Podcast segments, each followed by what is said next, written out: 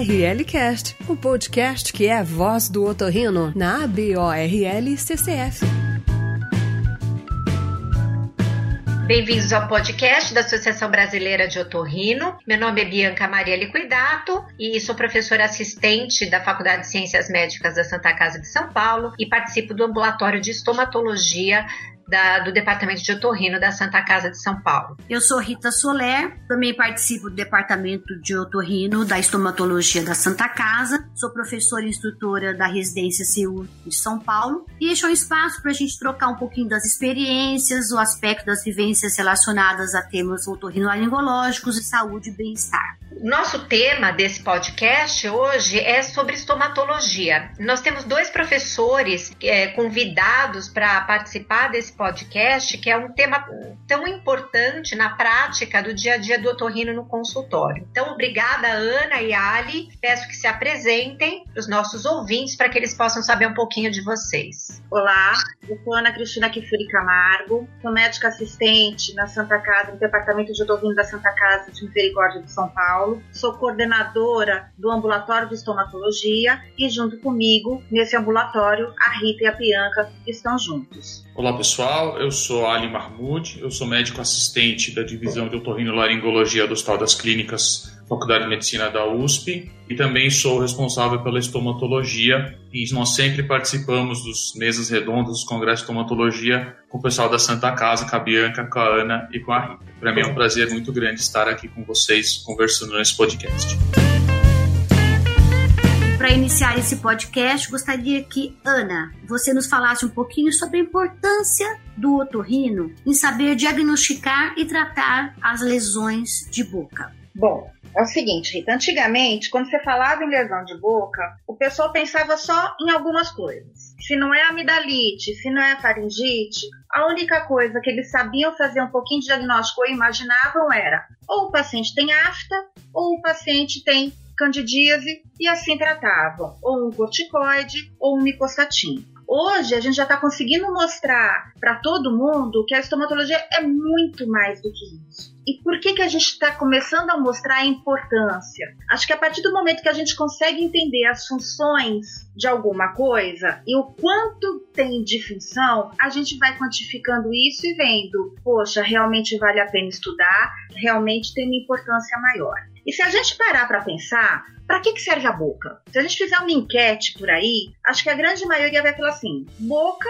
serve para duas coisas, para comer e para falar. Só que as pessoas esquecem, quando a gente fala comer alimentação, não é o comer em si. Eu tenho que primeiro ter meus dentes para poder morder, poder fazer a trituração. Portanto, se eu tiver uma lesão em alguma dessas estruturas, a minha alimentação, o meu comer, já vai ficar prejudicado. Quando eu falo em falar, não é só o, o fato de falar, é qualquer emissão de som. Então, eu tenho uma afta, às vezes, para poder assobiar fica difícil. Para chorar, para sorrir, tudo isso é comprometido. E fora essas duas funções que são muito importantes, existem algumas outras. Vamos lembrar que a boca, em algumas espécies, é fundamental para defesa. O cachorro se defende mordendo. A gente tem ainda toda a parte de imunidade na boca seja pela defesa celular, seja pela defesa humoral, do tecido linfóide, seja pelas imunoglobulinas que estão presentes na saliva, além da flora protetora também. Então é muito importante isso. A conservação dentária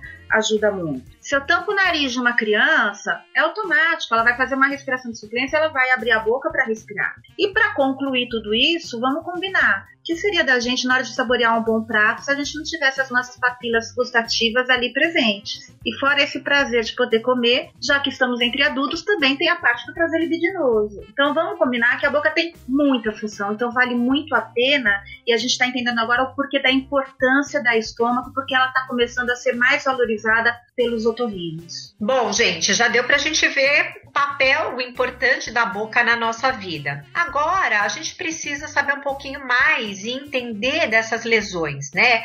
Então, para a gente fazer um diagnóstico, o essencial é fazer uma boa anamnese e um bom exame físico. Então, nas lesões de boca, o que a gente não pode deixar de perguntar na anamnese, Ana? Bom, a anamnese vai funcionar como funciona na medicina geral. Então, a primeira coisa, vai chegar o paciente, ele vai te contar doutora, tô com uma bolinha na boca. E em cima da queixa dele, eu vou começar a destrinchar essa história para eu começar a tomar um rumo e começar a fazer um raciocínio clínico. Então, a partir do momento que ele se queixou, o que, que eu vou perguntar? Onde? Então é na boca, mas onde? É na língua? É no lábio? É no céu da boca? A gente vai falar termos informais com ele. Há quanto tempo apareceu isso? Há um ano? Há um mês? Há alguns dias? Isso é fundamental para gente. Uma vez dito isso, ainda vamos tentar esmiuçar um pouquinho mais. Dói? Não dói? Sangra, não sangra, consegue correlacionar com algum fator predisponente, alguma coisa que desencadeou. Às vezes o paciente não lembra de contar e quando a gente pergunta, aí sim ele faz associação. Então, acho que tudo isso é muito importante para a gente, como eu disse já no começo, dar um direcionamento no nosso raciocínio clínico. Perfeito. Apesar da anamnese, que é muito importante, Ali, o que seria também a gente perceber no exame físico? O que a gente deve ressaltar no exame físico dessas lesões? Então, Rita, acho que uma coisa que é extremamente importante no exame físico é informar qual tipo de lesão elementar que eu estou enxergando nesse doente. Se eu estou vendo uma afta, se eu estou vendo uma lesão, uma úlcera, uma vegetação, isso é uma questão extremamente importante. De acordo com o tipo de lesão, eu vou pensar em hipóteses diagnósticas diferentes. Então, as lesões brancas, elas não são de patologia, de etiologia semelhante às lesões aftoides ou às lesões bolhosas. Então, esse aspecto elementar da lesão é de fundamental importância. Uma outra questão que eu sempre ressalto é a gente não se ater apenas à visualização da lesão, é olhar, olhar para o paciente só. A gente tem que palpar a lesão, identificar em qual local da cavidade oral essa lesão se encontra. As alterações de mucosa jugal, por exemplo, são diferentes das alterações de palato. Então, informar a localização da lesão é importante e a palpação, porque lesões de consistências diferentes podem dar diagnósticos diferenciais diferentes. Então, lesões que se destacam com a palpação são diferentes de lesões que são fixas ou endurecidas. Então, essas questões do exame físico que eu ressalto. E não esquecer também de exame físico geral. Essas lesões de cavidade oral, elas podem ter associação com lesões cutâneas ou com lesões genitais, às vezes lesões pulmonares. Então, examinar todo o paciente, não encarar o paciente apenas com uma lesão oral. Eu entendi, perfeito. Porque assim, muitas vezes o otorrino pega e fala assim: puxa, para mim as lesões são todas iguais. Que a gente tem que saber diferenciar para poder fazer uma hipótese diagnóstica mais correta dessas lesões? Então, Rita, acho que a primeira coisa é juntar as duas questões que a gente conversou anteriormente sobre o exame físico e a anamnese. Juntando esses dois fatores, eu consigo diferenciar as lesões por mais que elas sejam semelhantes. Então, tudo que a Ana falou sobre lesões dolorosas, por exemplo, me fazem pensar em doenças diferentes que lesões indolores. Então, lesões dolorosas fazem a gente pensar em quadros inflamatórios agudos, por exemplo, a afta, uma lesão vésico-bolhosa. Lesões indolores, dependendo da evolução, podem fazer a gente pensar em outras doenças, principalmente sífilis, outras doenças sexualmente transmissíveis. O que, que você acha, Ana? Qual é a sua experiência com essas, esses diferentes achados de exame físico? Acho o seguinte, olha, não sendo repetitiva, mas como você falou, a partir da anamnese do exame físico, a gente já começa a montar na cabeça um leque de doenças. Então, para tentar facilitar de uma forma didática, se eu, chega o, o, paciente ou o aluno vai me reportar o caso clínico e ele conta uma história e me fala de um exame físico aonde ele viu uma bolha ou uma vesícula, alguma coisa, eu vou abrir então um leque de doenças vésico-bolhosas na minha cabeça. E aí eu vou destrinchar. Se ele falou que é uma vesícula, porque é uma lesão de conteúdo líquido pequenininha, vou pensar principalmente nas virais, um herpes, um coxsackie, assim por diante. Se ele fala em quadro de bolhas, começa a pensar um PENF, um penfigoide e assim por diante. Quais são os outros leques que a gente pode ter para facilitar um pouquinho para quem não tem tanta experiência? Então a gente tem o leque das bolhosas, a gente tem o leque das lesões afitosas, por exemplo, das lesões brancas, das lesões pigmentadas, que pode ser por hemosiderina ou por uma melanina. Eu posso ter as lesões vermelhas, eritematosas, que podem ser desde um SEC, um carcinoma, até, por exemplo, uma língua romboidal mediana. Por isso que a história é tão importante. E existem várias outras leques. As infecto contagiosas, como a sexualmente transmissível, as granulomatosas e assim por diante. Então, acho que é assim que eu tenho que começar a pensar para facilitar um pouquinho minha vida. Ana, ótimo, né? E assim, tudo isso que você falou levanta uma outra dúvida em relação às lesões orais. Essas lesões orais podem ter relação com outras doenças? Então, isso é muito, muito importante ficar claro aqui. Claro que muitas lesões, a manifestação é exclusiva da boca e é um problema só na boca. Mas muitas, muitas, muitas mesmo, são manifestações que podem iniciar na boca, mas estar relacionada a outra doença, a uma doença sistêmica. Então, por exemplo, uma afta. Eu posso ser, ter uma afta para uma, uma estomatite aftosa recorrente, que é uma coisa exclusiva da boca, Assim como eu posso ter afta, mas como o Ali já falou, se eu tenho lesão, por exemplo, em olho, em genital, está relacionada a uma doença de BC, ou ela pode estar relacionada a uma neutropenia cíclica. Outra, outro exemplo para justificar, por exemplo, eu tenho uma lesão extremamente dolorosa na boca, com um quadro um pouco mais agudo, mas não é infecciosa pode estar relacionada a uma tuberculose oral, mas eu posso ter um componente pulmonar. E assim por diante. Então a gente sempre tem que lembrar que a estomatologia não é restrita à boca. A grande maioria tem sim relação com outras doenças, então a gente vai atrás disso também. A doença de Jogren, por exemplo, é uma doença autoimune. É uma doença onde a reumato ajuda muito a gente. O pênfico pode ter manifestação em pele. A dermato vai ajudar muito a gente. E assim por diante. ORLcast, o podcast da ABORL CCF.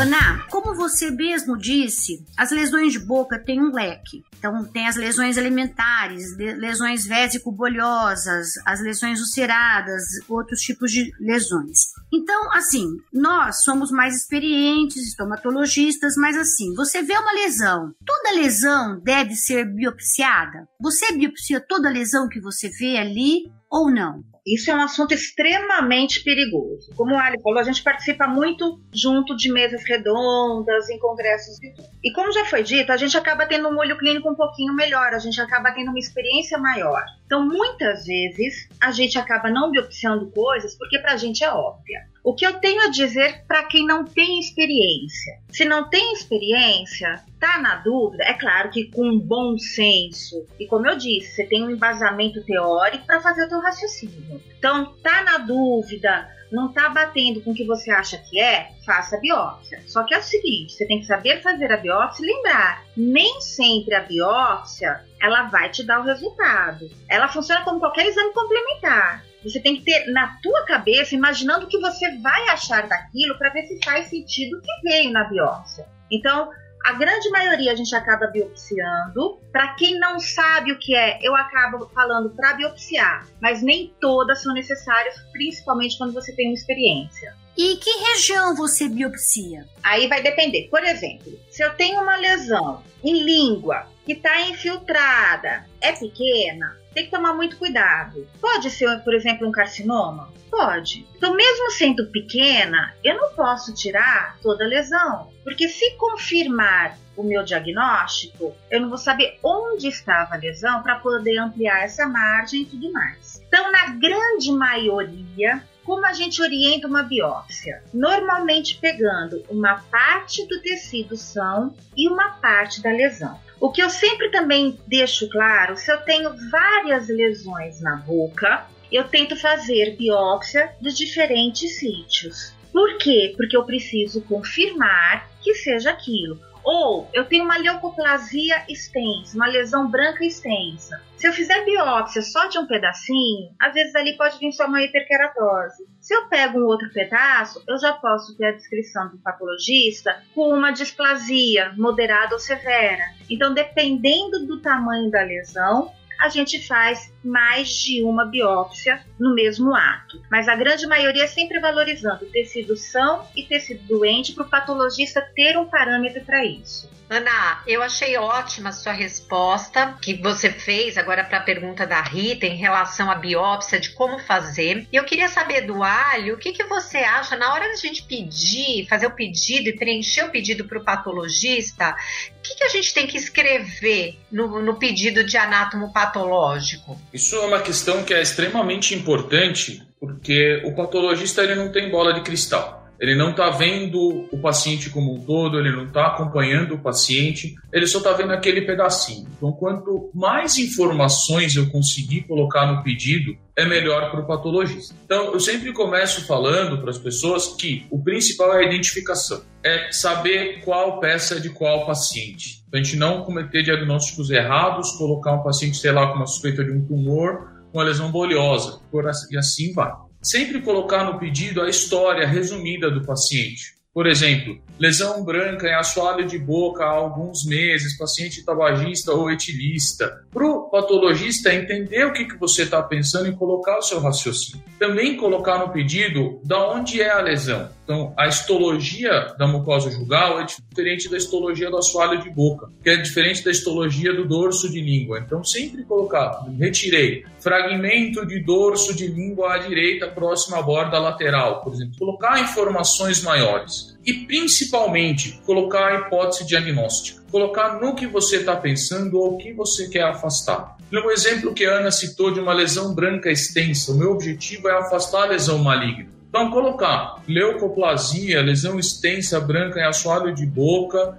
favor afastar a hipótese de SEC. Estou mandando quatro fragmentos, cinco fragmentos. Então isso é importante, senão a gente cai em umas assim, história do paciente, lesão de boca, exame físico, lesão de boca, estou te mandando uma lesão de boca, o patologista vai responder lesão de boca. Então todo mundo perdeu tempo e ninguém conseguiu informar direito ao paciente. Ali, acho que isso que você falou é extremamente importante, senão a gente acaba recebendo sempre aquele processo inflamatório crônico inespecífico, né? Eu, se o patologista souber direitinho qual a região acometida, com certeza a gente vai ter um diagnóstico muito mais preciso. Em relação ao tratamento, nós sabemos que essas lesões de boca geralmente estão associadas a outras doenças também. E eu gostaria muito da opinião de vocês, que vocês falassem um pouco pra gente como é realizado esse tratamento. Vocês acabam tratando essas doenças de boca somente assim, com a ajuda de outros profissionais, com um grupo multidisciplinar,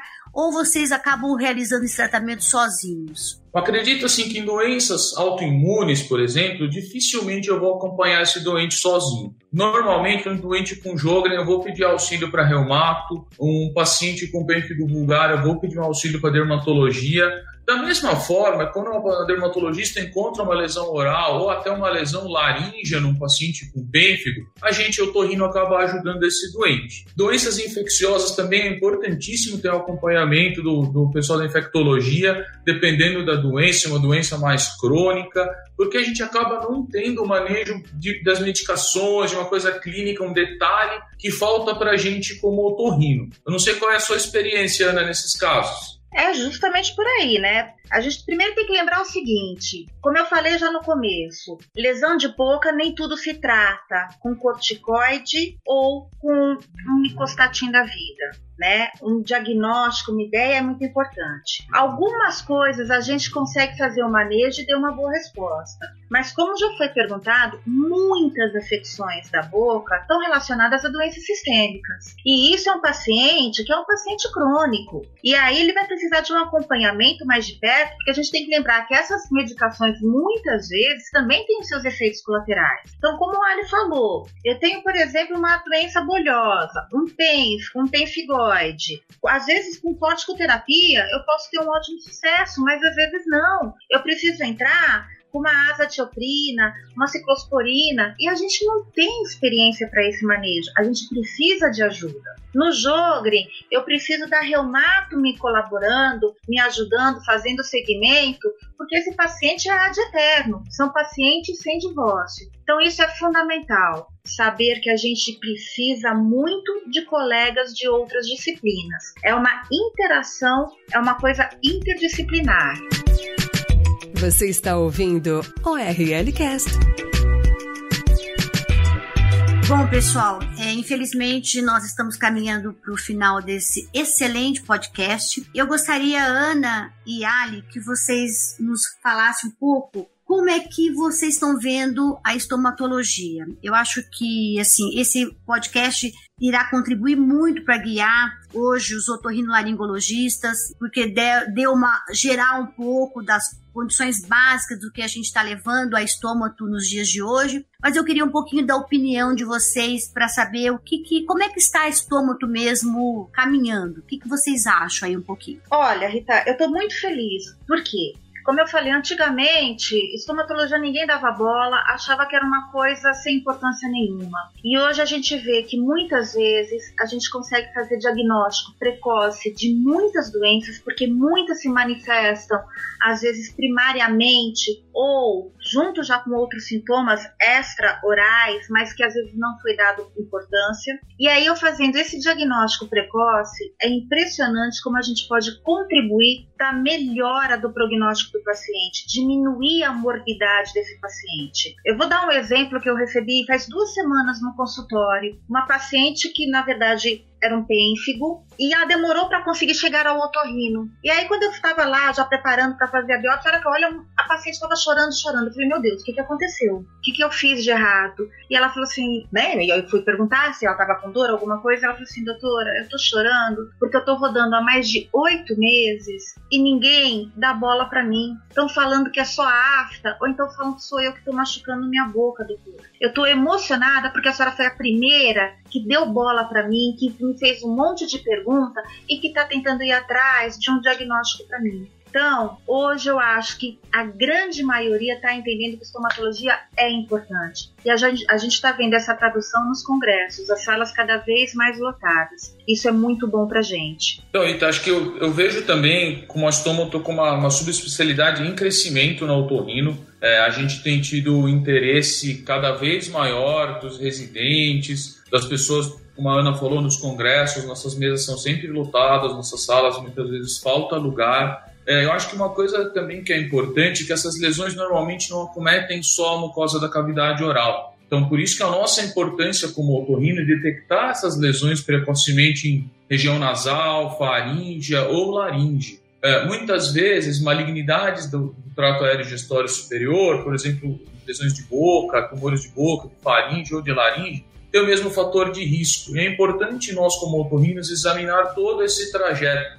Acho que não tem um profissional mais capacitado que a gente para examinar tudo isso. E, por exemplo, posso falar da experiência do HC, a gente tem sido procurado por outras disciplinas para os residentes passarem no nosso ambulatório. Da interação importante com a dermato, com a cirurgia de cabeça e pescoço e com a odontologia, que são os três pilares que conseguem conduzir a estomatologia no hospital e uma interação muito grande entre a gente para conduzir esses pacientes. Excelente, pessoal. Acho que foi muito esclarecedor. Agradeço a todos vocês. Eu acho que vocês conseguiram mostrar a importância da estomatologia, que a estomatologia faz parte da otorrinolaringologia. E eu gostaria de agradecer à Associação Brasileira de Otorrinolaringologia pela oportunidade de estarmos fazendo esse belíssimo podcast. Ao Ali, a doutora Bianca e a Ana também pela presença e aos ouvintes. Muito obrigada e até logo. Eu também queria agradecer. Fiquei muito feliz de estar aqui aqui nesse podcast falando para vocês, junto com meus amigos queridos. Quero agradecer a Bol, é muito legal essa iniciativa